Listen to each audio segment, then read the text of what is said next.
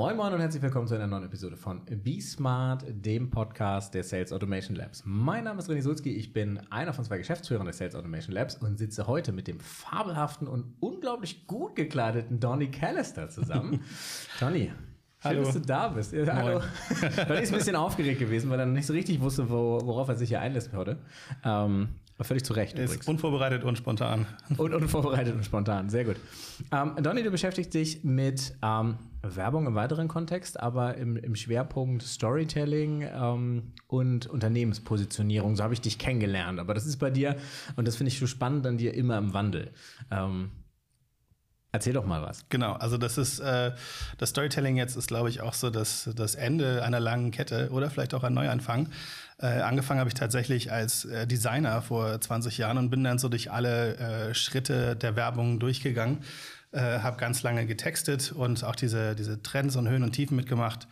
Und ähm, das, das, das Problem, mit dem ich eigentlich mal gekämpft habe, war, dass dadurch, dass ich mit 17 schon angefangen habe, ich eigentlich immer älter war als die also in den Dienstjahren älter war als die Vorgesetzten im Unternehmen.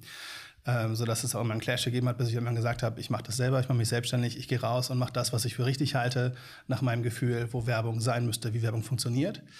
Äh, weg von dem Toaster für 10 Euro nur diesen Montag und sich von Robotern uh, bei Saturn ja. anschreien lassen. Ja, finde ich gut. Und ähm, wir haben uns ja kennengelernt, wir wollten, wir haben gerade festgestellt im Vorgespräch, wir wollten Freelancer verticken. Ähm, gut, dass wir es nicht gemacht haben, weil wir wären jetzt auf der Flucht in Bogota vor den Steuerbehörden, weil wir beide das hart gegen die Wand gefahren hätten. Ähm, und hätten aber ungefähr 25 Anteilseigner in dieser Firma. Definitiv, ja. ähm, schönen Grüße an Bene an dieser Stelle. Und ähm, genau, und dann sind wir halt so ein bisschen kleben geblieben. Wir haben uns gegenseitig immer so ein bisschen, das fand ich immer schön, immer so ein bisschen so äh, im, im Tagesgeschäft geholfen mit Rat und Tat. Und dann habe ich irgendwann gesagt, so Donny, Storytelling ist halt immer so ein Thema, auch bei unseren Kunden und unseren Projekten. Ähm, lass uns doch mal was zusammen machen. Und so sind wir dann jetzt zusammengekommen.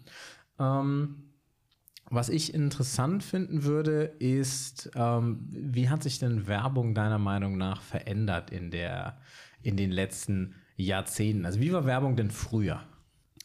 Ähm, ja, also als ich, wie gesagt, ich habe mit 17 angefangen, das ist ja jetzt auch schon ein paar Jährchen her und habe da einige Trends mitgemacht und miterlebt. Und wenn man jetzt mal wirklich ganz weit zurückdenkt, so in der, in der Nachkriegszeit, als alles irgendwie auf, auf Blech gedruckt wurde, die, die, die Schilder, die man auch aus der Kneipe kennt, mit, äh, dem, mit dem Draftbier drauf oder sowas. Damals war es halt tatsächlich noch irgendwie Glamour und äh, eigentlich auch schon Image. Und ähm, wenn man dann mal also an die, an die Kalgonfrau denkt, äh, die sagt, nein, ich wasche nur mit Kalgon und das ist irgendwie, wie hieß sie noch, Clementine, glaube ich. Äh, das war so dann auch die Zeit der Testimonials und der, der Werbegeschichten. Ähm, und äh, wenn man dann so gemerkt hat, es ist einfach immer lauter geworden, immer mehr geworden, dann haben sie irgendwann versucht, den Umweg über Facebook zu gehen. Lass uns doch mal die Menschen direkt ansprechen. Und haben es, glaube ich, geschafft, das würden wir mal sagen, in acht Jahren komplett zu verreißen, dass äh, alle Facebook-Werbung nur noch äh, nur noch inhaltloses Bla gewesen ist. Also wenn du auch doof findest, dass heute Montag ist, gib uns ein Like. Und das ist natürlich uh. für Menschen, die, äh, die sehr aufgeklärt sind mittlerweile und das mhm. Internet in der Hosentasche haben, die verstehen natürlich, dass das Masche ist. Das heißt, heute einen Kunden, einen Konsumenten anzusprechen, äh, muss echt funktionieren, muss authentisch funktionieren, weil man mit Kunden redet, die das durchschaut haben und die verstehen, dass man an ihr Geld ran will. Und vor allem redet man mit Kunden, die eigentlich alles haben. Also warum sollen sie überhaupt noch was kaufen? Und sie möchten eigentlich nicht mehr grundlos Geld ausgeben. Sie brauchen nicht äh, den zehnten digitalen Device. Äh, viel spannender ist eigentlich äh, das Shopping-Erlebnis, das ich habe. Da spricht man ja auch von dem Transcendental äh, Experience, was jetzt gerade ähm, durchaus am Wachsen ist dass sich die Verbindung mit dem, also reden wir mal über den äh, erfolgreichen Kanal Unbox Therapy. Es geht ja eigentlich gar nicht Schönes Ding, ja. um das Produkt, das er verkauft, sondern das Erlebnis beim Auspacken. Der ganze Kanal heißt so. Mhm. Und da merkt man schon, Leute gucken sich das sogar an, wo sie selber gar nicht shoppen, weil mhm. sie dieses, die Experience spannender finden als das Produkt. Ich sage das in jedem dritten Podcast, aber äh, ich äh, habe so zwei, drei Tech-YouTuber. Die gucke ich nur deswegen. Also die stellen ja. halt dreimal dasselbe Handy vor, weil sie das immer als Muster geschickt bekommen. Und ich weiß natürlich auch schon alle Specs, aber was mich interessiert ist, wie die dieses Video erfahren. Und das sind halt Creators, die sind halt, das sind halt Filmemacher und das sieht halt richtig geil aus. Und dann bleibe ich kleben, ja. weil ich halt sage, ey, das sieht cool aus. Das ist auch äh, MKBHD äh, fällt mhm. einem da ein, der sein, seine ganze Karriere nichts anderes gemacht hat als Tech-Reviews. Ja. Und mittlerweile einer der größten ist mit, ich glaube, an die 10 Millionen Follower, korrigiere mhm. mich, wenn ich ja, falsch bin äh, der mittlerweile einen Kameraroboter in seinem Studio hat, weil er mit dieser Art von, von Content so erfolgreich ist und, und von Werbung, die ja eigentlich keine Werbung ist. Es ist eigentlich die Geschichte um ein Produkt, die erzählt wird durch den Tech-YouTuber. Das ist äh, auch Stichwort Podcast. Ich habe ähm, vor ein paar Wochen gelesen, dass ja massiv Werbebudgets abgezogen werden. Auch das habe ich, glaube ich, schon mal in einer anderen Episode erwähnt. Also das heißt so äh, Radio, also Rundfunk und Fernsehen haben gerade das Problem, dass äh, viele Firmen maßgebliche Budgets in Podcasts investieren, weil da ist es dein bester Freund, dem du im Zweifelsfall jahrelang schon zuhörst, einmal die Woche, ähm, der dir dann sagt, das Produkt ist gut. Und äh, da ist genau. und das merke ich bei mir selber. Ich höre einen Podcast, Bits und so, der ist so Apple-zentriert, aber ist eigentlich ein Technik-Podcast. Den höre ich seit zehn Jahren. Und wenn der, wenn der Timo Hetzel, der, der Show-Host, äh, mir sagt, das ist eine Empfehlung, das kann man mal sich mal anschauen, dann schaue ich mir das auch an. Und dann, dann kaufe ich das, also habe ich auch schon oft genug gekauft dann. Und das ist eine, eine, eine, spannende Sache, weil du hast da eine Vertrauensbasis aufgebaut, die zum einen, wenn du Creator bist, was sehr wertvolles ist, aber auf der anderen Seite ähm, ist es auch nicht reproduzierbar unbedingt. Also es ist halt äh, wirklich ein Marathon, so eine Vertrauensbasis aufzubauen, oder? Ja, also ähm, wenn wir jetzt noch mal kurz anschließen an die Entwicklung der Werbung, ähm, als Menschen verstanden haben, äh, eigentlich ist alles, was die sagen, nur Werbung und nur Marketing. Und ich glaube dem nicht. Äh, was dann als nächstes beliebt geworden ist, waren ja die Amazon Reviews. Ich lese, was andere ja, ja. darüber geschrieben haben, ja. statt dem zu glauben, was die mir erzählen. Spannend, hast recht, ja. Und als da die Werbung wieder darauf reagiert hat und gesagt hat, äh, da kaufen wir Reviews und jetzt machen wir halt selber Reviews, ist natürlich auch das irgendwann wieder ein Stück weit äh, das, das Pferd, äh, das tote Pferd weitergeschlagen worden, wie man im Englischen sagt. Ähm, aber nichtsdestotrotz, äh, es funktioniert weiterhin eine Geschichte, um das Produkt zu entwickeln. Und ähm, wenn wir jetzt zum Beispiel vom Golden Circle sprechen, von äh, Simon Sinek, einem Kulturanthropologen aus Amerika, der die der ein Werbespezialist ist und das Kaufverhalten von Menschen dekodiert hat, ähm, der hat festgestellt, wenn ich mit, mit dir spreche über eine Botschaft, an die ich selber glaube, ist das Kaufverhalten biologisch und Rudelverhalten, statt dass es eine bewusste Entscheidung ist. Und so funktioniert im Grunde genommen auch Storytelling. In dem Moment, wo ich eine Verbindung zu meiner Audience aufbaue, habe ich ein Interesse, das nicht nur dem Produkt gilt, nicht nur einer Sache gilt, sondern einem Erlebnis und einer menschlichen Verbindung. Absolut. Es hat halt auch ein sehr schönes ähm, äh, Simon Sinek hat in seinem Buch äh, Start with Why, und das fand ich so schön, hat er ähm, ja eine äh, tolle Episode, nämlich, dass er sagt, wir alle haben diesen einen Freund, der eine völlige Katastrophe ist. Und äh, der ist unzuverlässig, den musst du ständig aus, dem, ähm, aus der Scheiße ziehen.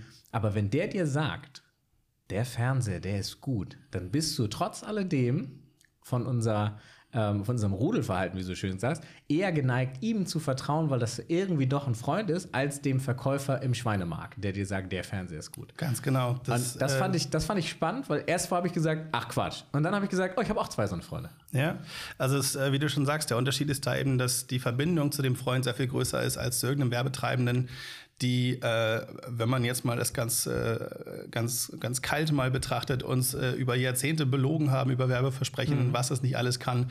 Äh, von dem her, ähm, dieses Vertrauen zu Werbetreibenden ist einfach sehr weit gesunken, weil klar ist, der, die Intention dahinter ist immer das Geld verdienen. Ja. Wenn jetzt aber ein Werbetreibender nicht sagt, äh, ich äh, möchte den Fernseher verkaufen, sondern äh, wir haben Fernseher gebaut, weil ich habe da eine Verbindung zu XY, sowas ziehe ich mir jetzt gerade nicht aus dem Hut ähm, oder aus dem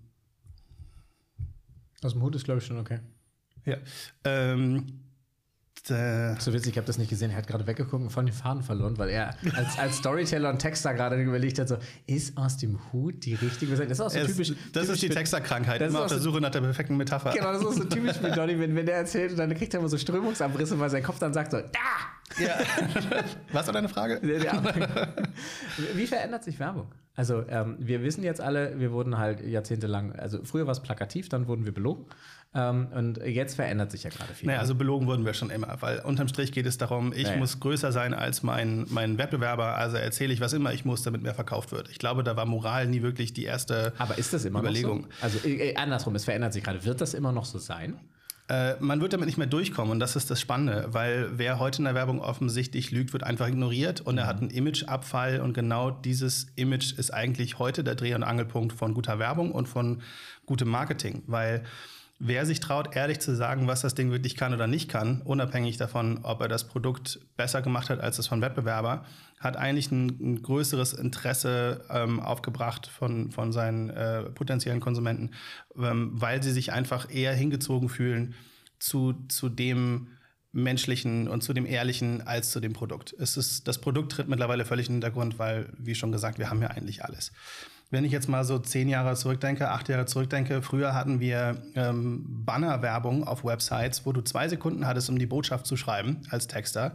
Der Witz, die Botschaft, äh, der Mehrwert musste in zwei Sekunden klar werden, weil natürlich danach wird weggescrollt. Jemand wartet nicht darauf, dass der Banner sich auflöst. Mhm.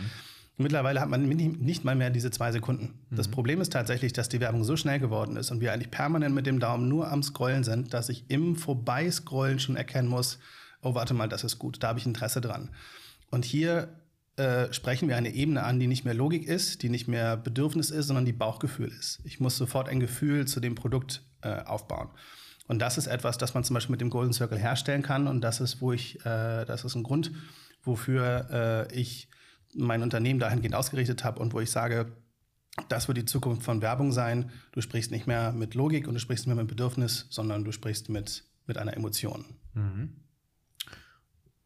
Das ist schwierig zu reproduzieren. Also ich habe gerade von, von, uns überlegt, also als Sales Automation Labs in dem Kontext. Ich meine, aktuell müssen wir so ehrlich sein, ähm, sind wir sehr rational unterwegs und sagen, hey, wir machen die halt, wir bringen dir halt mehr Geld. Ja, so, so, also das, was, was du bei uns lässt, das bringen wir dir mindestens doppelt wieder zurück. Aber das ist ja, das ist ja keine richtige Emotion, sondern ähm, so. Und deswegen habe ich auch Schwierigkeiten. Wie, wie geht man daran? Also wie, wie nähert man sich diesem Thema? Also natürlich hat man äh, durch Sichtbarkeit generell ist man zumindest schon mal in den, in den Augen der Menschen. Also wenn ich jetzt einen, Instagram-Kanal habe, wenn ich ein, äh, wenn ich auf Facebook oder LinkedIn aktiv bin als Marke, äh, dann werde ich natürlich gesehen und bin auch in den Köpfen der Menschen. Und wenn ich jetzt, sage ich mal, ähm, ständig über eine Werbung rüberrolle von einem äh, Finanzberater und dann denke ich, ach, ich muss ja meine Steuern machen, dann werde ich wahrscheinlich als erstes an diesen Finanzberater denken, weil ich ihn häufiger im Kopf hatte. Äh, das sind so die 90 Prozent, die man geht, um äh, die Verbindung zum Kunden herzustellen. Äh, die letzten 10 Prozent, um dann wirklich äh, nicht nur die Leute anzusprechen, sondern auch zu begeistern und mitzugehen, äh, mitzu, also zu bewegen, ist dann wahrscheinlich der, der Golden Circle beziehungsweise die Relevanz in dem Marketing. Ähm, aber Content ist dann natürlich King, nach wie vor. Hm. Das sagt sich so leicht, Content ist King. Ja, Content ist King. Ich zuck da immer zusammen.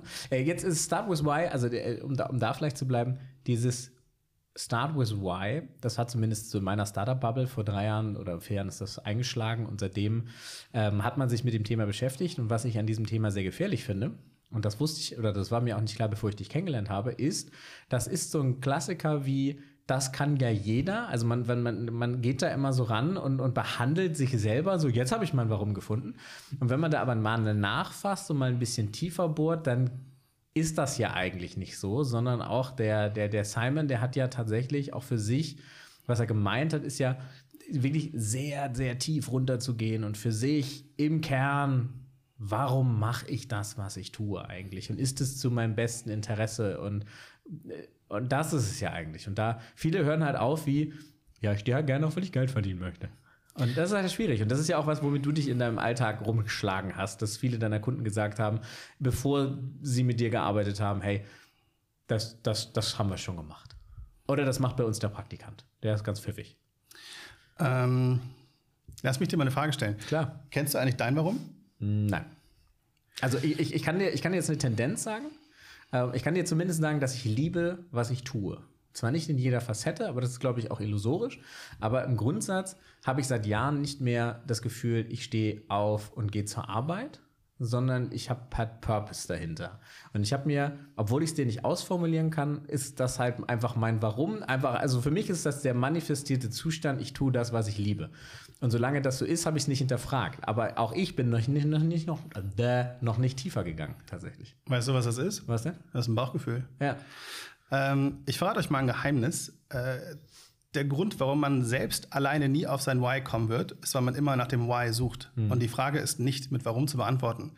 Wenn du nach dem Warum fragst, spricht das eine Stelle in unserem Gehirn an, die nicht äh, logisch spricht. Wenn ich jetzt sage, warum habe ich Hunger? Ich habe nichts gegessen. Das ist Logik. Das ist eine Schicht in unserem Gehirn. Ich weiß jetzt gerade nicht, welcher Kortex das ist. Das lässt das, sich nachlesen. Ja, genau. Also ich kann dir das sagen, dass äh, die Emotionen werden im Stammhirn, das ist unser Reptilienhirn genau. gebildet und äh, alles andere in dem weichen Brötchen drumherum. Und äh, das Problem ist, warum wir auch so schlecht sind, oftmals in Emotionen äh, transportieren, ist, dass diese beiden Systeme eigentlich nicht zusammenspielen. Das heißt, ich habe eine Emotion und versuche diese logisch zu erklären und dann teile ich meinem Gegenüber diese vermeintlich logische Schlussfolgerung mit. Genau, da ist der Konflikt. Ja. Und das andere Buch, also es gibt auch ein schönes Buch, Langsame Entscheidung, schnell, also langsames Denken, schnelles Denken. Ähm, das geht dann noch ein bisschen tiefer rein und sagt halt, hey, diese beiden Systeme haben nichts miteinander zu tun. Das eine ist, was logisch Information verarbeitet und das andere ist, was im Millisekundentakt checkt, ist alles okay? Ist alles okay? Ist alles okay? Muss ich auf irgendwas meine Aufmerksamkeit lenken? Deswegen können wir auch Auto fahren und uns gleichzeitig unterhalten, aber wir können nicht abbiegen oder uns gleichzeitig unterhalten oder am Stoppschild. Immer wenn wir konzentrieren müssen. Also wenn ich jetzt sage so, hey, alles ist cool, ich sag mal, rechne mal bitte 36 mal 30 aus. Dann merkst du sofort, Bunk. Ja, Error 404. Ja. Und dann fängt halt dein dein, dein, dein fachliches Hirn an und, und, und das fängt zu arbeiten an. Und das ist auch genau das und diesen Übergang, den kann man halt trainieren. Darauf basiert, ups, sorry, darauf basiert so ein bisschen dieses Buch. Ähm, und Simon Sinek setzt ja quasi oben an und sagt, hey, wir, wir treffen unsere Entscheidung emotional im Stammhirn. Und das kannst du eigentlich logisch nicht erreichen. Genau, also ähm, das, es klingt übrigens einem spannenden Buch, das muss ich mir auch mal aufschreiben. Äh, ich gebe dir einen Tipp, das hat 800 Seiten. Mach die Blinkist-Version und wenn dir das gefällt, steigst du halt ein. Aber äh, ich gucke mir die Zusammenfassung an. Also, ähm, wie du schon gerade sagst, das sind keine bewussten Entscheidungen, das ist aus dem Bauch heraus. Und es ist zum Beispiel, wenn du morgens aufstehst und gehst gerne zur Arbeit, dann heißt das nicht, dass du dein Why in Worte fassen kannst oder auch nur kennst, aber du erfüllst es. Mhm. Und das, ist, das kann ein Versehen sein, das kann eine Tendenz sein, dass du kannst da irgendwie einfach gelandet sein, aber du erfüllst es. Mhm. Es gibt zum Beispiel auch in dem äh, Buch Find Your Why, auch von Simon Sinek, gibt es das Beispiel von ähm, die, der Unterhaltung äh, im Flugzeug zwischen einem von Simons Mitarbeitern und einem, ähm, einem Stahlverkäufer, der gesagt hat, er, er liebt Stahl und das ist genau sein Job und er würde es eigentlich immer machen wollen. Und nachdem die sich unterhalten haben und äh, Simon rausgefunden hat, oder nicht Simon, sondern sein Mitarbeiter, dass es diesen Menschen eigentlich gar nicht darum geht, Stahl zu verkaufen, sondern die Art und Weise, wie es hergestellt wird. Dass es eigentlich sehr äh, umweltschonend hergestellt wird und sie Ressourcen sparen dass das eigentlich der Grund ist, weswegen er so gerne in seinem Job arbeitet. Jetzt nimm mal diesen Menschen aus seinem Job raus und äh, was weiß ich, lasst uns Unternehmen pleite gehen oder wird gefeuert. Das Erste, was der ja macht, ist, sich nach einem neuen Job umzugucken, wo er Stahl verkauft. Und dann wird er da tot unglücklich, weil er nicht wusste, dass sein Why nicht war, Stahl zu verkaufen, sondern ähm, ressourcensparend und umweltfreundlich zu arbeiten. Das heißt, du kannst diese, dieses Gefühl von Erfüllung auf der Arbeit spüren. Das ist das Bauchgefühl, das du logisch nicht erklären kannst ist zu finden und den Weg dazu zu finden, dass du es erklären kannst, dass du es wiederholen kannst, dass es als Marke, wofür ihr steht, auf deiner Website in einem Satz schreiben kannst. Das steht normalerweise ähm, am Ende eines Golden Circle Workshops, wo wir mhm. wirklich gezielte Fragen stellen, wo ein, wo ein Interview ähm, custom-tailored wurde, wie man das so schön sagt, um, um Fragen zu stellen, auf die du selber nicht kommst, mhm. die du dir selber nicht stellst, um zu einem Ergebnis zu kommen, wo du in einem Satz sagen kannst und deswegen stehen wir als Unternehmen hier mhm. mit unserem Namen am Haus. Könnte ich tatsächlich nicht. Ja, ich habe eine Ahnung, wo es hingeht. Ich habe eine Ahnung, dass mir äh, das, was wir machen, tatsächlich, ähm, das ist nicht mein Why, sondern ich glaube, dass wie wir es machen, dass ich halt coole Podcasts machen kann, dass ich halt Kamerasachen machen kann, dass mein Job so vielfältig ist. Ähm, aber benennen könnte ich es nicht. Aber das Interessante finde ich, und da haben wir uns gerade auch beim Essen drüber unterhalten, ähm, dass die grundsätzliche Herangehensweise an so ein Projekt von uns und von dir ja maßgeblich unterschiedlich ist. Das heißt, wir schauen ja auf, aus der Organisationssicht methodisch drauf, analysieren Prozesse, schauen, wie wird was gemacht, gucken halt, wen müssen wir, äh, wen müssen wir an Bord holen, wen müssten wir eventuell noch nachcoachen, mhm. welche Technik müssen wir dort implementieren, damit der Vorgang reibungsloser durchläuft. Und was ist cooler Scheiß, den man mit dem Kunden machen kann in Form von Außenwahrnehmung ähm, in seinem Segment? Ja. Relativ, also und, und, und dieses Segment, äh, weil, weil wir bauen auf Kunden auf, die meisten schon das haben, beziehungsweise irgendwie eine Legacy haben, die man nicht außen vor lassen kann. Genau, also ich würde zum Beispiel, entschuldige, wenn ich unterbreche, ja. ich würde zum Beispiel auch anfangen bei der Legacy oder bei der, bei der Historie mhm. der Firma, weil das ist normalerweise ein guter Punkt, wo du auch äh, Führungskräfte dazu kriegst, dass die sich mal öffnen und ein bisschen Emotionen über ihre, mhm. über ihre äh, Gründung sprechen, weil natürlich ist da wahrscheinlich in den meisten Fällen schon viel Zeit zwischen von der Gründung, von dem Startup, von den, dem Überwinden der ersten Probleme, bis das Ding jetzt wirklich zu dem Ding angewachsen ist, was es heute ist. Aber bei so einem Workshop ist das Schöne, dass wir wirklich ein Ergebnis zu 100% garantieren können. Du hast am Ende des Workshops hast du dein Why. Das mhm. ist keine Frage, das ist ein absoluter Garant. Mhm. Ähm, und das bedeutet aber auch, natürlich kannst du einfach, du kannst Storytelling und Golden Circle getrennt voneinander betrachten. Wenn du dein Golden Circle hast, dann verstehst du dein, dein Warum, wie das eben das, das, äh, die, die Strategie schon sagt. Äh, und wenn du Storytelling hast, dann kannst du auch einfach mit der Historie, mit äh, mit deiner Prozessoptimierung oder was auch immer mein Unternehmen gemacht hat, mit einer Content-Strategie, äh, kannst du, äh, wie gesagt, 90 Prozent des Weges gehen. Also das Why ist nicht absolut notwendig, um Menschen draußen noch zu erreichen. Was wichtig ist, ist die Geschichte und die menschliche Verbindung. Was der Golden Circle macht, ist die Glaubhaftigkeit, die Authentizität einzupflanzen, weil jetzt spricht das Unternehmen selber aus 100% eigener, ehrlicher Sicht, ohne irgendwelches Marketing-Bla, sondern jetzt sagen die wirklich, wir sind so und das, das ist so und äh, so haben wir unsere Firma gebaut und aus dem und dem Grund. Das heißt, was der Golden Circle an der Stelle für euch leistet, ist, dass es die Prozesse, die ihr schon optimiert, sehr viel leichter macht. Das mhm. heißt, wenn ihr zum Beispiel sagt, wir haben für euch drei Routen vorbereitet, die könnt ihr als Marketingroute gehen, als Content-Strategie gehen, dann könnt ihr jetzt zum Beispiel so ein, äh, ein Unternehmenschef äh, sagen, okay, dann gehen wir ganz klar Route 2, weil das passt zu unserem Golden Circle. Das heißt, er versteht sich selbst, er versteht das Unternehmen und er weiß, wie er werben muss. Mhm. Es ist also nicht nur die Sicht nach außen oder das Verstehen eines selbst. Du kannst den Golden Circle anwenden, äh, zum, zum Beispiel zum Recruiting. Welche Art von Mitarbeitern passt zu uns? Weil mhm. ich weiß, wer wir sind und deswegen passen diese Mitarbeiter. Das ist dann kein Nasenfaktor oder der hat einen guten Lebenslauf, sondern der passt hier rein, weil wir haben dieselbe äh, dieselbe, dasselbe, wir glauben an dieselbe Sache. Mhm. Ähm, und äh, das äh, ja, den Satz habe ich an die Wand gefahren. Das ist völlig okay. Der war der Texter wieder. Das hatte ich wieder angesprochen. Der war der Texter. Aber äh, worauf ich äh, hinaus wollte, ist, dass äh, wir das methodisch aus Organisationssicht betrachten und du ja aus, aus, aus der Natur der Sache raus schon sehr tief rein musst, auch emotional in, in, in die Person oder Personen sind, die da sitzen. Wenn der sich nicht öffnet, hast du kein Ergebnis, ja. ja also wenn du, wenn du einen Chef hast, der ums Verrecken nicht sagen möchte, äh, warum er mal angefangen hat oder was sein Werdegang ist, mhm der hat natürlich keine Geschichte zu erzählen. Mhm. Also äh, wenn der Bäcker sagt, ich backe nur mal gerne Brötchen, da kommt das Storytelling mit rein. Jeder andere Bäcker wird dir das sagen. Du mhm. hast halt keine unique Story. Mhm. Jeder Vegetarier wird sagen, äh, ich, ich esse kein Fleisch, weil ich möchte helfen, dass, äh, dass Tierschutz gefördert wird, whatever. Mhm. Ähm, das ist sicherlich ehrlich und das ist definitiv auch ein Teil, warum, warum sie einen Golden Circle haben. Ähm, kann ich kurz ein Beispiel erzählen? Klar, unbedingt. Also äh, ein, ein, guter Freund von mir und hier bekannter äh, aus unserem Office äh, ist äh, Vegetarier und hat einen Foodblog gemacht rein um Food. Also Foodblog. Hm? Foodblog. Foodblog halt. Texter, sollte man gar nicht denken. und ähm, er hat sich auch sehr stark mit seinem Why beschäftigt und dachte auch, er kommt selber drauf. Und dann habe ich äh, ihm mal so ein bisschen Leitplanken gegeben und habe ihn mal laufen lassen und mal gucken, was dabei rumkommt. Und er sagte, er hat jetzt sein Why gefunden ich möchte mit meinem Foodblog dafür sorgen, dass äh, Leute auch Vegetarier werden können, die vielleicht Schwierigkeiten haben mit der Transition und äh, möchte denen gute Rezepte bieten können, um halt im Allgemeinen am Tierschutz irgendwie teilzuhaben, um Tierschutz zu fördern. Das ist nun zum einen etwas, was jeder Vegetarier sagen würde. Und zum anderen ist es etwas, äh, was nicht wirklich ein Why ist. Es geht schon fast um das How. Also wie macht er das? Er macht das, indem er anderen Leuten zeigt, wie man diese Transition macht. Das ist kein Why. Als ich dann mal gefragt habe, was eigentlich der Moment gewesen ist, als er sich dazu entschieden hat, seinen vorigen Job zu verlassen als Englischlehrer und jetzt äh, einen Foodblog zu machen und damit seine Familie zu versorgen, alles auf diese Karte zu setzen, hat er davon erzählt, als äh, er den Moment hatte, dass er im Supermarkt eine Tüte oder ein, eine, eine, eine Verpackung mit Hähnchen gesehen hat und er hat gedacht, 1,99, wie kann das überhaupt sein? Wie kann ein Stück Fleisch so billig sein?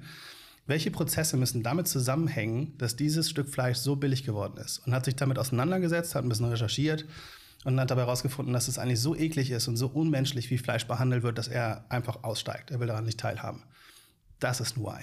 Das mhm. ist ein Moment, wo jemand gesagt hat, wo jemand sich öffnet und sagt, äh, das ist so widerlich, ich will dafür nicht stehen. Ich mhm. stehe hierfür. Und das willst du auf der Website haben und mhm. nicht, ich stehe für Tierschutz.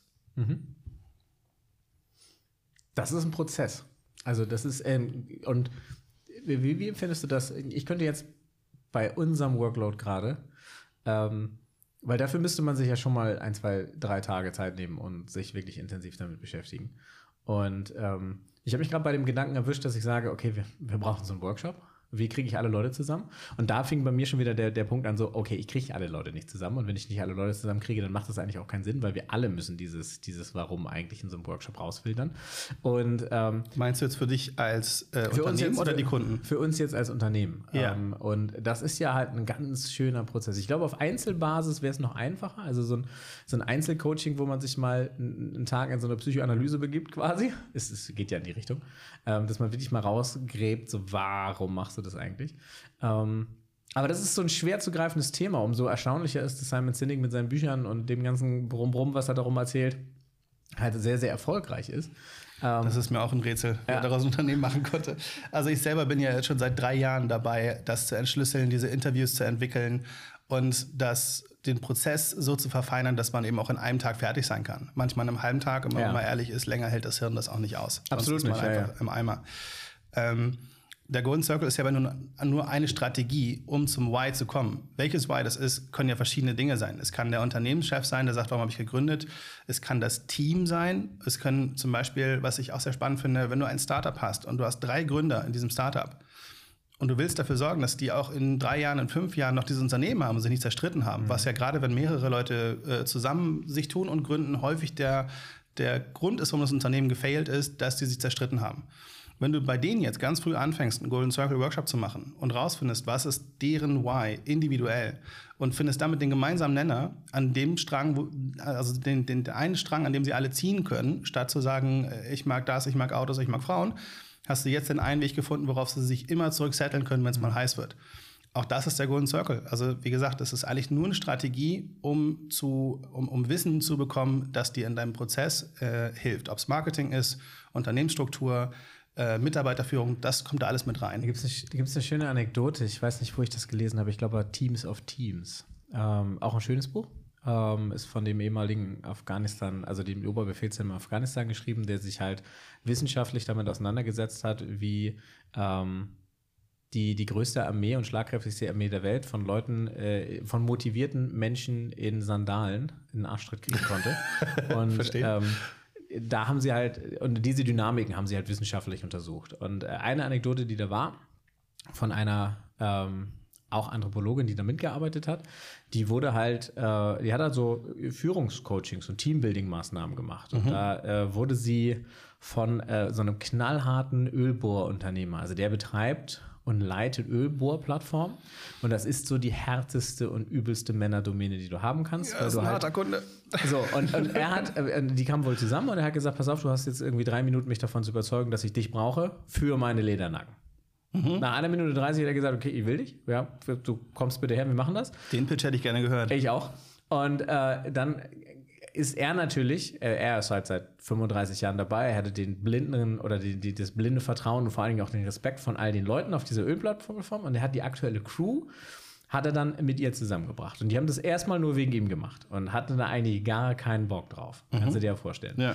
Und äh, was bei diesen Ölbohr-Crews halt ist, Sicherheit, also Safety ist halt ein super großes Thema, weil da kommt halt niemand. Ja, du bist halt im Zweifelsfall du bist zwei draußen, Stunden ja. weg, wenn das Wetter ist, auch ein Tag. Ähm, und deswegen so Safety First ähm, über alles. Und da war es dann halt so, dass die ähm, dann in, in Coachings gegangen sind und zwar so in Gruppengespräche, wo sie sich so ihr Innerstes offengelegt haben. Und erst haben sie sich dagegen geweigert und dann ist das so peu à peu aufgebrochen. Und was sie rausgefunden haben und messbar in diesem, nach diesem Prozess und nach diesem Einsatz auf der Ölbohr-Plattform, es gab keine Sicherheitsverstöße und keine Unfälle. Und das war das erste Mal in der Firmengeschichte so. Und bei dem zweiten Durchgang, die sie mit der zweiten Crew gemacht haben, ebenfalls nicht. Und das Interessante daraus ist, dass die Männer ganz anders auf sich auf, also aufeinander aufgepasst haben, weil sie jetzt halt nicht mehr Kollegen waren und sie waren nicht so Profis, so Söldner, die halt zusammen, sondern die waren jetzt halt eine Familie. So, sie haben auf ja. sich aufgepasst und jeder wusste auch die Stärken und Schwächen des anderen besser einzuschätzen und das hast du nur durch diese ähm, erstmal vielleicht auch für den Beruf ungewöhnliche Maßnahme getroffen. Und das fand ich sehr interessant. Aber das rückblickend jetzt mal zu schließen, um wieder ins Marketing zu kommen. Wie muss ich mich denn als Firma aufstellen, um in den nächsten zehn Jahren vernünftig Werbung zu machen? Weil Werbung machen war noch nie so billig wie heute. Es war noch nie so einfach wie heute, theoretisch. Und die Frage ist jetzt, diese mannigfaltigen Möglichkeiten, die alle nicht genutzt werden, weil Coca-Cola adressiert mich oder große Brands adressieren mich, weil ich 18 und männlich, also 18 plus und männlich bin. So, das ist eigentlich kein Targeting. Ähm, auch für teilweise Produkte, die gar nicht zutreffend sind. Und äh, wie schaffe ich es, eine relevante und tolle Geschichte zu erzählen? Und was muss ich in den nächsten zehn Jahren dafür beachten? Was ist deine Prognose? Äh, das ist eine gute Frage. Also ich sag mal, man, man, merkt ja insbesondere in den letzten Jahren, wie exponentiell lauter es geworden ist, wie unfassbar viel Werbelärm draußen ist, wie du schon sagst, weil Werbung so billig und teilweise kostenlos geworden ist. Also wer einfach alles nur noch rausballert, ich meine, stell dir mal vor, du bist irgendwie auf so einem, äh, auf so einem arabischen Bazar und überall werden dir Hühner und äh, Tücher ins Gesicht gehalten und ich will es nicht kaufen, nur weil es mir ins Gesicht gehalten wird in den meisten Fällen ist es so, dass ich es erst recht nicht haben will, weil es mir ins Gesicht gehalten Absolut. wird. Also die Haltung ist ein wichtiger Punkt. Wenn ich eine, eine YouTube Pre-Roll-Ad sehe, dann kaufe ich es aus Prinzip nicht, sogar wenn ich es geil finde. Einfach weil dieser Mensch, dieser Werbetreiber gerade mein Programm unterbricht. Hm. Was fällt ihm ein? Ja, ja absolut. Und, äh, das ist der Grund, warum ich 15 Euro im Monat aufhöre. Das ist absolut ja. Das ist 6, YouTube Premium, das ich auch. 6 Euro mehr, als ich eigentlich dafür ausgeben möchte. Ja, weil 15, Die magische 10 Euro Grenze. 15, nee, 15,99 ist tatsächlich 6 Euro zu viel, als ich ausgeben möchte. Aber es hat mich so hart abgefuckt, dass ich vor jedem Video mittlerweile irgendwie 20 Sekunden Ad sehen muss und nach 10 Sekunden es wegklicken muss, dass ich gesagt habe, fuck it, take my money. Ja. Weil ich verbringe auf dieser Plattform echt viel Zeit, weil das meinen Fernsehkonsum komplett ersetzt hat, seit Jahren schon. Und ich sage, ich will da keine Werbung sehen. Und wenn ich 15 Euro, um mir da Seelenfrieden zu kaufen, ich habe es zweimal gekauft für meine Familie, also 20 Euro zahle ich da im Monat für auf welche Family-Tarife. Es kotzt mich an, es nervt mich, dass ich es tun muss. Ja. Aber das Ergebnis ist, äh, wenn ich es nicht tue, ist es untragbar für mich. Und jetzt stell dir mal vor, ähm, Bannerwerbung war ja durchaus, also sagen wir mal noch, noch vor sieben, acht Jahren war Bannerwerbung überhaupt nicht schlimm. Man hat es einfach ignoriert. Mhm. Dann wurde es irgendwann so penetrant mit, mit Pop-ups und Overlays, dass es einfach immer nur in your face war. Und äh, selbst als es jetzt dann Ad, Adblocks gegeben hat, erst als Nebenprogramm, mittlerweile als Plugin, wo du einfach sagst, so, ich stelle das jetzt aus, ich kriege ja keine Werbung mehr. Jetzt gehst du auf Seiten, ich weiß nicht, äh, Washington Post, Spiegel, äh, die, selbst die großen Häuser. Da gehst du auf die Website und die sagen, bitte schalt erst deinen Adblocker aus, bevor wir dir unseren Content zeigen. Wo man natürlich, also ich, ich gehe mal davon aus, da bist du genauso, da würde ich eher sagen, nein, danke, schließen. Weil ja. ich habe keine Lust, dass die sagen, nur wenn du meine Werbung anguckst, darfst du meinen Content auch sehen. Dass ich den Content sehen will, ist ja schon mal eigentlich gut für die Marke. Dass die aber sagen, erst zeige ich dir eine Message von irgendjemandem, was dich nicht interessiert, das zeigt ja schon, wie mit der Brechstange wir Menschen Werbung aufzwingen. Nein, das liegt daran, an der, Verzwe an der Verzweiflung in der Printbranche neue Geschäftsmodelle zu erschließen. Also naja, es, ist ja, es ist nicht nur Print, das macht ja nun wirklich ja, äh, aber, eigentlich jeder. Genau, aber weil du gerade zwei, zwei große Zeitschriften als Beispiel genannt hast. Ich finde es schon okay, wenn du sagst, okay, du kriegst unseren Content hier kostenlos und wir müssen halt äh, dann diese Anzeigen verkaufen. Das war, äh, also ich bin ja großer GameStar-Fan, irgendwie seit, seit Ausgabe 2 oder 3 ähm, und äh, da war der Anzeigenteil natürlich auch mal riesig. Ähm, das das finde ich gar nicht verwerflich. Ich finde die Art und Weise, wie es gemacht wird. Also wenn ich Werbung sehen würde, und das hat Instagram, weil, weil die Plattform als Ökosystem Facebook weiß halt viel über mich, weiß halt meine Gewohnheiten und welche Marken mich interessieren, weil ich mir überall Pixel einfange und nie meine Cookies lösche. Und ähm, dann ist es halt so, dass ich auf Instagram tatsächlich Werbung sehe, die mich tendenziell interessiert. Und dann habe ich das erste Mal gemerkt, und mit fast 35, ja, habe ich das erste Mal gemerkt, holy shit, Werbung kann richtig cool sein. Weil ich irgendwie, also von fünf Anzeigen sind vier, wo ich sage, das ist cool. Das interessiert mich. Interessiert mich, ja. Und da klicke ich auch drauf. Und Überleg mal, vor wenigen Jahren gab es noch irgendwie auf, auf Sat 1 oder sowas, gab es ganze äh, Shows über eine Stunde, die nichts anderes gemacht haben, als witzige Werbung zu zeigen. Über das Produkte, stimmt, die ja. du schon längst nicht mehr kaufen kannst. Stimmt, ja. Weil es mal unterhaltsam war. Ja. Als ich damals bei ähm, Scholz Friends gearbeitet habe, haben wir uns äh, regelmäßig in einer großen Aula getroffen. Dann gab es eine Art Kinoabend, wo sie die Cannes-Rolle vorgeführt haben, also die preisgekrönten Werbungen der ganzen Welt. Und wir, wir haben Tränen gelacht, weil es so witzig war. Mhm. Natürlich steckt da aber auch ein ganz anderes Budget dahinter, ein ganz anderer, äh, ein ganz anderer Zweck, weil das ist halt alles Imagewerbung. Da sagt dir jetzt keiner hier 3,99. Es ist meistens sehr emotional Storytelling eben. Ähm, um deine Frage jetzt nochmal aufzugreifen, wo geht Werbung hin? Äh, die, die wertvollste Währung, die wir im Moment haben, ist Aufmerksamkeit. Ich will deine zwei Augen haben auf meiner Werbung. Das heißt, du musst Relevanz schaffen und du musst es irgendwie schaffen, dass du eine Emotion erzeugst, ein Bauchgefühl erzeugst, das schneller funktioniert als die Information, die man aufnehmen kann. Als Texter hat man mal gelernt, äh, sieben Worte oder 13 Silben hat eine Länge, die du nicht liest. Du erfasst einfach die Information. Das heißt, du kannst dich nicht dagegen wehren, es zu lesen. Ähm, aber wenn du jetzt sagst, du hast eigentlich nicht mal mehr die Zeit, weil jemand scrollt einfach über deine Werbung rüber. The Rule of Thumb. The Rule of Thumb. Das muss sofort sitzen. Das muss eine Emotion sein, die sofort funktioniert. Und die hast du im Idealfall äh, schon erzeugt, bevor er die Werbung sieht. Und die eigentliche Werbung ist, ähm, also die eigentliche Produktwerbung, kauf meinen Scheiß, ist eigentlich am, am, in der Phase 2 oder 3 einer Image-Kampagne für eine große Marke, äh, wo schon viel Content gespielt wurde, um erstes Image aufzubauen und dann zu sagen, übrigens, wir machen Produkte. Das ist also der Golden Circle in der Anwendung von Why zu How zu What dass du anfängst mit dem Image, mit dem Why und nach außen gehst, übrigens, wir haben auch geilen Scheiß. Mhm. Aber du trittst nicht die Tür ein und sagst, hier ist 399. mein, genau. Aber wie mache ich das jetzt konkret als Mittelständler? Also, weißt du, wenn ich, wenn ich Hochglanz-Notebooks verkaufe, die obszön teuer sind, ja, mhm. wir sind ja beide Fan von so einer Marke, ja. ähm, dann fällt mir das leicht, weil ich ein Produkt habe, was grundsätzlich ähm, Begehrlichkeiten erzeugt, aber nicht unbedingt ein Bedürfnis befriedigt. Also das, das tut es nicht. Das ist tatsächlich diese, diese Hochglanz-Laptop-Marke, von der du sprichst, hat, äh, ich würde, ich, ich ja, lass mich mal behaupten, dass die als erstes diesen Golden Circle kommerzialisiert haben. Ja, absolut, deswegen spiele ich ja drauf an. Also das, das Prinzip ist, ist ja nicht neu, das gibt es schon seit den Gebrüdern Wright und Martin Luther King hat damit 700, 800.000 Leute dazu bewegt, zu einem Vorplatz zu gehen, sich seine Rede anzuhören, weil er bewegt hat mit, mit seiner mit seiner Botschaft und nicht mit seinem Produkt. Er hat ja, ja gesagt, I have a dream und nicht I have a plan. Ja, genau. ja, fair. Ja, wie wäre das noch bei Obama? We can make it, do it. Uh, yes, we can. Yes, we can. Ähm, gehen ja in die ähnliche Richtung. Aber was ich eigentlich sagen will, ist, ähm, was macht jetzt der Schraubenhersteller aus Bad Bederkesa, der ein Produkt hat, oder der klassische Zulieferer, der ein Produkt hat, was ein sachlich-fachliches Bedürfnis befriedigt. Da sitzt keiner und sagt, die Schrauben, mm, das ist geil. Sondern die sagen halt, okay, pass auf, das ist ja, wir haben die Schrauben und wir haben die Schrauben und wenn die Schraube mich 0,3 Cent weniger kostet als die Schrauben, aber ungefähr das gleiche, die gleiche Zugkraft haben und das halten, dann kaufe ich die anderen.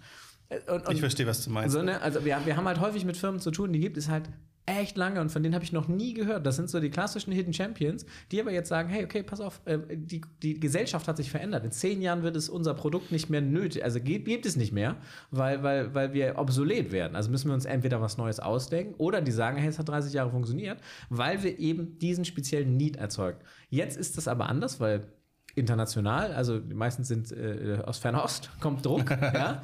Ähm, und jetzt müssen wir halt plötzlich auf uns aufmerksam machen und wir müssen uns neue Kundenfelder erschließen. Der das Druck aus Fernost ist übrigens relativ einfach zu countern, weil genau da sprichst du ja über äh, Bulkware und Billigkrams, das keine Qualität hat, versus Markenerlebnis und Trans, äh, Transcendental Experience, was ich vorhin sagte. Also ich glaube, du kannst diese, du kannst schon ganz klassisch in zwei Märkte unterscheiden. Du hast äh, See Need, Fill Need. Das ist ganz klassisch deine Schrauben. Äh, ich muss ein Regal in die Wand bohren, also kaufe ich mir Schrauben. Da habe ich keine große, äh, da suche ich nach, nicht nach einem Image oder nach denen, die die meiste Tradition naja. haben. Auf der anderen Seite hast du hochkompetitive Märkte äh, und Startups, die sehr viel mehr auf ein Image angewiesen sind, als es äh, einfach dein, deine Utilities sind oder einfach Dinge, die sich immer verkaufen werden, weil man sie immer braucht. Also gerade wenn du in ein Umfeld gehst, das sehr stark umworben ist, nehmen wir jetzt mal Versicherungen als Beispiel, da ist es viel wichtiger, ähm, Emotionen zu erzeugen und Storytelling zu haben, wo du sicherlich sagen kannst, bei Dingen, die man immer brauchen wird, die man, die sich immer verkaufen, da kann man auch ganz klassisch werben oder äh, vielleicht auch modern werben, aber da wirst du keine Story dahinter brauchen. Mhm. Wenn dir jetzt dein Schraubenhändler erzählt, als ich 1969 angefangen habe, dann das machst du ja schon zu. Ja, absolut. Ich habe gerade zugemacht. Ja. ist so. ähm, aber was ich ganz spannend finde, ist äh, zum Beispiel mal so ein Beispiel aus, aus von uns wieder. Ähm, ich und das stimmt, also ich, ich erzähle gleich was und ich weiß, es stimmt nicht. Also ich, ich empfinde Microsoft als altbacken weil ja. sie irgendwann für mich den Anschluss verloren haben. Jetzt waren wir auf einem Event, was wir organisiert haben. Das wurde bei Microsoft in München gehostet. Und ich habe das erste Mal gesehen, uh, ist ja witzig, die haben auch geilen Scheiß. Und die machen auch mit ihrem, mit ihrem Dynamics und der Vision auch eine, also mit, mit, mit der neuen Variante eine tolle Sache. Und ich kenne halt immer nur so Installationen, die ja so mindestens zehn Jahre alt waren. Und wenn ich jetzt halt hingegangen bin und gesagt habe, ich, ich habe immer einen HubSpot gegeben. Oh, und sachlich, also fachlich weiß ich gar nicht, äh, ob die besser sind. Aber HubSpot als Marke war für, hat für mich mehr Innovationskraft gehabt und Microsoft war so altbackener Corporate-Scheiß für mich. Jetzt habe ich das erste Mal gesehen, okay, das ist gar nicht so. Ähm, habe das sachlich verstanden habe jetzt auch einen Aufgabenzweck, wo ich sage, okay, das ist jetzt was, wo wir, eher Microsoft empfehlen würden. Jetzt kommt aber der Punkt, dass mein Markengehirn, mein Gefühl mir trotzdem sagt, ja, aber HubSpot ist geiler. Obwohl das vielleicht gar nicht stimmt. Ja, äh, übrigens war beides keine bezahlte Werbung. Aber bei mir ist es halt so, das stimmt halt nicht. Genauso wie, ich habe mir das Surface Book angeguckt. Ja, also ich habe mir gerade ein 16 Zoll MacBook gekauft, bin damit von der Hardware sehr zufrieden. Das Betriebssystem bringt mich in den also das treibt mich wirklich in die Wahnsinn. Ähm, wo ich dann auch das erste Mal sage so, get your shit together, Apple. Was ist denn los mit euch? Ich habe mir das Ding gekauft, damit ich, damit ich nicht irgendwelche äh, äh, VRAM-Geschichten per Tastaturkürze neu booten muss. Weil what the fuck? Und auf der anderen Seite habe ich mir dann das erste Mal diese Surface Books angeguckt. Die sind richtig nett. Ja, also weiß ich nicht tatsächlich, ob der nächste Rechner, den ich kaufe, wenn sie nicht was Geiles bringen, nicht doch wieder eine Windows-Kiste wird. Ja. Weil mittlerweile und das ist auch so im Videobereich, die ganzen Profis, die früher wirklich große Produktionen über Apple-Geräte gemacht haben, ich kenne niemanden, der noch ein Apple-Gerät hat. Und das sind, das sind so Leute, die machen Live-Schalten für, für Fernsehsendungen und sowas mhm. und schleusen sie dadurch. Die sind alle auf Windows-Büchsen mittlerweile. Und das ist halt ein interessanter Paradigmenwechsel, der, also sachlich und faktisch ist der bei mir angekommen. Emotional absolut nicht. Ich hänge an der Marke. Und das ist ein B2B. Ich treffe ich treff Entscheidungen für meine Firma aufgrund dieser, dieser Gefühlslage. Ja, ja, ja. Und das finde ich halt interessant, weil ich bin aufgewachsen mit dem Schrei halt Steve Barmer als Microsoft-Chef. Mhm. Und der Nadella heißt er, glaube ich. Äh, den habe ich halt nur so peripher mitbekommen, weil ich es halt komplett ignoriert habe schon. Weil ich gesagt habe, Microsoft ist für mich nicht relevant. Dass sich da aber in den letzten Jahren was getan hat, kriege ich halt nicht mit. Und die Frage ist, warum ich das nicht mitbekomme. Weil aktiv blende ich es nicht aus, aber es findet in meiner Bubble nicht statt. Und jetzt, wie macht Vielleicht nicht der Schraubenhersteller, aber vielleicht macht, wie, wie macht denn der Software as a Service? Made in Germany, hat ein gutes Produkt, aber hat nicht die Außenwahrnehmung, die er eigentlich verdient, weil er immer so der Hidden Champion ist und, und so, so eine Spezialistenlösung. Und wie geht der jetzt damit um? Also wie, wie macht der in den nächsten zehn Jahren Werbung? Weil ich kann eben nicht, diese, ne, weil, verstehst du, was ich meine? Dieses Spannungsfeld zwischen B2C, wo ich, wo ich eine große Zielgruppe habe, die ich penetrieren kann, ähm, wie, wie spreche ich in so einem spezialisierten B2B-Bereich? Wie, wie gehe ich daran? Also, um jetzt auch gerade dein, dein Apple- und Microsoft-Beispiel nochmal aufzunehmen. Äh, der Grund, dass du Apple gerade scheiße findest und Microsoft eigentlich wieder gewinnt, ist ja eigentlich, dass Apple sein Werbeversprechen, sein Golden Circle gebrochen hat. Absolut. Die haben, sie, sie standen mal dafür, dass äh, sie, alles, was sie bauen, erstmal in Frage stellen, ob es eine Daseinsberechtigung hat. Und wenn es eine hatte, haben sie so gestaltet, dass es schön aussieht und einfach anzuwenden ist. Was sie bei den Kopfhörern hingekriegt haben. Ja, aber, aber bei den Notebooks gerade nicht. Deswegen verkaufen sich die Kopfhörer ja auch wie geschnitten Brot so und krass, ja. äh, wären in den Top 50 Unternehmen der Welt, wenn du nur die Apple-Kopfhörer als Unternehmen hättest, hätten die in 2019 schon die in den Top 50 gemacht. Ich, ich, ich weiß es gerade nicht hundertprozentig, aber ich meine gelesen zu haben, die machen mehr Umsatz mit Kopfhörern als mit den iPhones. Ja, und definitiv. Dann, und das heißt, Wearables sind das nächste große Ding. Auf jeden Fall. Und Convenience ist kennst du, kennst, ganz weit oben. Kennst du die Serie Alternate Carbon? Das ist ja. so eine Cyberpunk-Geschichte. Auf Netflix, ja. Genau, und ich musste, sehr gute Serie übrigens, das ist jetzt mal Werbung, also unbezahlt, aber das ist gut. Ähm, aber was ich, wo, wo ich so lachen musste, ist, wo er dann ähm, rausfällt, es geht darum, äh, einer wird wiedergeboren, ist 100 Jahre tot und kommt dann wieder in einem anderen Körper und plötzlich geht er halt ohne einen Werbeblocker auf seiner Netzhaut raus und diese ganze Augmented Reality-Geschichte oh klatscht ihm ins Gesicht. Und das ist so ein bisschen die Befürchtung, wo ich glaube, dass Werbung hingeht. Weil wenn Wearables, nämlich wie Kopfhörer oder dann letzten Endes irgendwann Brillen, wenn die ansprechbar werden wenn von die, Werbung, ja. Genau, wenn, wenn da dann die Werbung wieder an der Hausfassade hängt und blinkt, ja, und der Content auf mein, direkt quasi auf dem Bildschirm in der echten Welt stattfindet, das wird gruselig. Äh, in der Form, dass das, das, das wird nochmal ein ganz anderes Spiel werden wo die Reise ja auch maßgeblich hingehen muss, ehrlich gesagt. Ich meine, wenn du, wenn du versuchst, ein Reh auf der Weide einzufangen, du wirst immer einen Schritt näher gehen können und wenn du zu nah dran bist, als es dem Reh gefällt, dann haut das ab. Und dasselbe ist das mit Werbung. Äh, die Leute haben ohne Ende Fernsehwerbung. Ich meine, das ist eine Serie Simpsons dauert 21 Minuten. Das Ding hat eine Stunde äh, Sendeplatz. Das heißt, ja. du guckst mehr Werbung Alter. als das Ding. Ja, ja. Was machst du? Du schaltest um. So, das wissen die natürlich auch. Dann gehst du äh, nach YouTube und, Deswegen und, und sind die Werbeblöcke übrigens immer gleich geschaltet. Weil du kannst ja mittlerweile, also ich gucke schon seit fünf oder sechs Jahren kein Fernsehen mehr. Ja, ich länger noch, A7 ja. oder 8. Aber früher ist mir aufgefallen, ich konnte nicht mal mehr wegsuchen, weil überall gerade Werbung war auf ja. den vier genau. Hauptkanälen, weil sie das gleich geschaltet haben. Ja, das, die, die, das ist nämlich genau das Ding. Also es wird nach wie vor Werbung aufgezwungen. Wo geht Werbung hin? Ich sag mal so, hier gibt es zwei Prognosen. Wo wird Werbung wahrscheinlich hingehen, ob es uns gefällt oder nicht? In noch mehr Nerven, noch mehr Präsenz, überall ist das Ding in your face. Bis die Leute so abstumpfen, dass sie überhaupt nichts mehr haben wollen. Auf der anderen Seite, sagen wir mal und hoffen wir mal, dass sie es richtig machen, wird Werbung weniger werden, es wird relevanter werden und besser werden. Einfach in der Form der Botschaft. Das heißt, wenn du Content hast, wenn auf Instagram was passiert, dann ist es was, was mich interessiert und wo ich teilhaben möchte, weil ich vielleicht auch an der Markenbildung oder an der Markenentwicklung interessiert bin, ähm, statt dass mich das Produkt selber interessiert. Das heißt, ähm, du kannst nicht mehr einfach nur noch Produkte werfen und äh, auf jedem Kanal auf der YouTube-Ad und dann hast du bei Instagram noch was. Es ist ja, die Menschen sind ja immer genervter von Werbung und das kannst du nicht abschalten, indem du noch mehr wirbst. Und wenn der sagt, okay, dann gehe ich jetzt nicht mehr auf Instagram, dann gehe ich jetzt auf äh, TikTok, weil da haben die keine Werbung, da werde ich in Ruhe gelassen, dann kommen dir die ganzen Werbetreiber hinterher. Und dann bist du halt, ne, also wie gesagt, du versuchst ja ständig nur noch auszuweichen der Werbung. Und solange Märkte nicht darauf reagieren und Werbung so gestalten, dass Leute es sehen wollen, äh, wirst du auch, glaube ich, keine positive Verwendung der Werbung sehen. Und das Push und Pull ist ja nicht neu. Das ist ja auch schon zehn Jahre alt. Absolut, ja. Von dem her, ich glaube, dass Werbung unterhaltsamer sein muss, dass sie interessanter werden muss und dann zieht es automatisch die Leute wieder an, insbesondere wenn du es dir nicht ins Gesicht drückst. Mhm. Und da sind wir eigentlich beim Storytelling und da sind wir, glaube ich, auch bei dem, was ihr anbietet.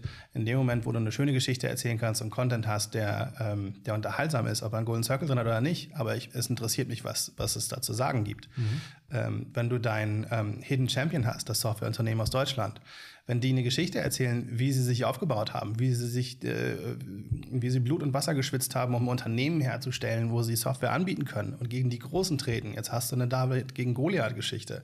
Das interessiert Menschen. Auch vielleicht, wenn sie die Software gar nicht brauchen. Ähm, jedes Kickstarter-Unternehmen oder jede Kickstarter-Idee funktioniert darüber, dass Leute sagen, ich habe das Ding noch nicht mal live gesehen, ich weiß gar nicht, ob es gut ist, aber ich finde die Story von den Jungs geil, also unterstütze ich die. Wir, wir beide sind Fan von einer äh, ganz spezifischen äh, Taschenmarke aus Kalifornien, Peak Design. Und das Besondere an Peak Design ist, dass das alles Fotografen und Produktdesigner sind. Und da arbeitet niemand aus dem Marketing. Da steht halt in, dem, in der Kickstarter-Kampagne oder im Video, steht da halt der etwas untersetzte ähm, Produktdesigner und erklärt sein Baby halt aus freier Hand und führt es vor und so. Und es ist super sympathisch und die Taschen sind halt echt gut gemacht für den Zweck, weil da Leute sind, die damit arbeiten auch. Und, und das, das ist halt arbeiten. das, was mich daran so fasziniert hat. Übrigens die erfolgreichste Kampagne auf Kickstarter ever mit, mit über sieben Millionen, äh, äh ich weiß nicht, ob Follower oder Dollar, auf jeden Fall die erfolgreichste Kampagne. Was mich daran damals so geflasht hat, der hat das Ding erzählt und fand es selber geil. Genau, richtig, das, ja, genau. Der hat nicht gesagt, hier, kauf mal, ist gut, sondern ja. so, oh, dann kriege ich hier eine Linse rein, dann kann ich das hier zuraffen und Alter, sitzt bombenfest. Und wenn er selber ein Fan von dem ist, was er verkauft, dann bin ich da schon viel aufmerksamer. Absolut, ja. Und das, vor allem, das spürt man. Das ist wieder Bauchgefühl. Ne? Ich, ja. Mittlerweile habe ich so ein Bullshit-Radar, ähm, dass ich genau weiß, wenn, wenn, wenn mir jemand Scheiße aufschwatzen will. Äh, vor allen Dingen, weil ich irgendwie ja selber im Verkauf bin, aber wir merken das doch. Also nicht umsonst haben so Berufe wie Versicherungsvertreter, Versicherungsmakler so einen schlechten Ruf, weil ähm, es gefühlt mehr Fälle gibt, wo Leute beschissen worden sind, als Fälle, wo Leute gut beraten worden sind. Svein, du merkst eben das finanzielle Interesse und das ist, was dich anekelt, dass der Typ dir vornherein freundlich gegenübertritt. Vielleicht ist es sogar ein Mensch, der, der, der gerne anderen Menschen hilft, der gerne berät, dass du irgendwie einen guten Kredit bekommst oder eine gute Altersvorsorge hast, was auch immer. Aber nichtsdestotrotz, er, er hat ein Image, mit dem er schon reinkommt, dass er erstmal, gegen das er ankämpfen muss, weil Leute ihm schon nicht vertrauen. Also besondere, insbesondere Banker und die ganze Versicherungsbranche hat ein Riesenproblem, was, was das Image angeht. Absolut. Aber wenn Zu wir Recht jetzt, aber auch. Ja, natürlich. Und das ist ja, das ist eben das, was die Werbung über Jahrzehnte gemacht hat. Einfach das Vertrauen der Menschen zu missbrauchen. Ähm, wenn wir jetzt aber auch mal sagen, hier vor dir auf dem Tisch steht eine Flasche Mate Mate, wo wir ja auch irgendwie vorhin gesagt hatten, Mio Mate und äh, Club Mate.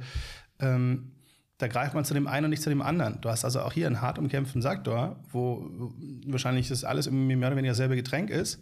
Und trotzdem greift man zu dem einen oder dem anderen. Also kannst du sagen, warum du jetzt konkret diese Flasche haben wolltest und nicht Clubmate? Äh, mir ist tatsächlich Clubmate nicht eingefallen. Also äh, bei Mate war mir jetzt wichtig Mate, weil ich versuche mir gerade Cola abzugewöhnen. Klappt ja. nicht so gut gerade. Aber äh, das, bei, bei Cola bei mir ist so der, der, der, der Stressstiller. Also ja. wenn ich halt so einen Overflow habe und äh, ich merke, ich komme nicht gegen an, dann ist das für andere Leute die Zigarette, um runterzukommen. Für mich ist es halt eine Flasche Cola und ich versuche das gerade zu frame, dass ich einen Tee dann nehme oder dass ich bewusst mir einen Tee mache, runterkomme, mir die Zeit nehme, den Tee trinke und dann losgehe. Ähm, aber bei mir ist es dann tatsächlich eher so das Gefühl, was damit verbunden ist, dass ich jetzt sage, ich will eine Mate haben und da ist Koffein drin, ist gut. Ähm, mhm. Ich nehme jetzt mal als Beispiel äh, Fritz Cola. Ich habe von denen noch nie eine Zeitungsanzeige gesehen. Ich habe die noch nie auf Facebook nee, oder Instagram gesehen. Extrem sympathisch. Und die haben einfach mal an der, ist es die Kunsthalle? Mhm. Nein, das Kunsthalle, ist äh, an den Deichtorhallen. Ja, das genau. ist riesengroß immer ein Plakat mit knallwach und dann passiert irgendwas Witziges da drauf. Ja, genau. Ob es eine Katze oder ein Hund ist, was auch immer. Und die haben nicht gesagt, kauf meine Cola. Die haben nicht gesagt, wir sind neu, jetzt mit noch mehr Koffein. Äh, die haben nicht gesagt, wir sind besser als Coca-Cola oder was auch immer. Die haben einfach nur gesagt, ich habe Bock auf einen geilen Joke.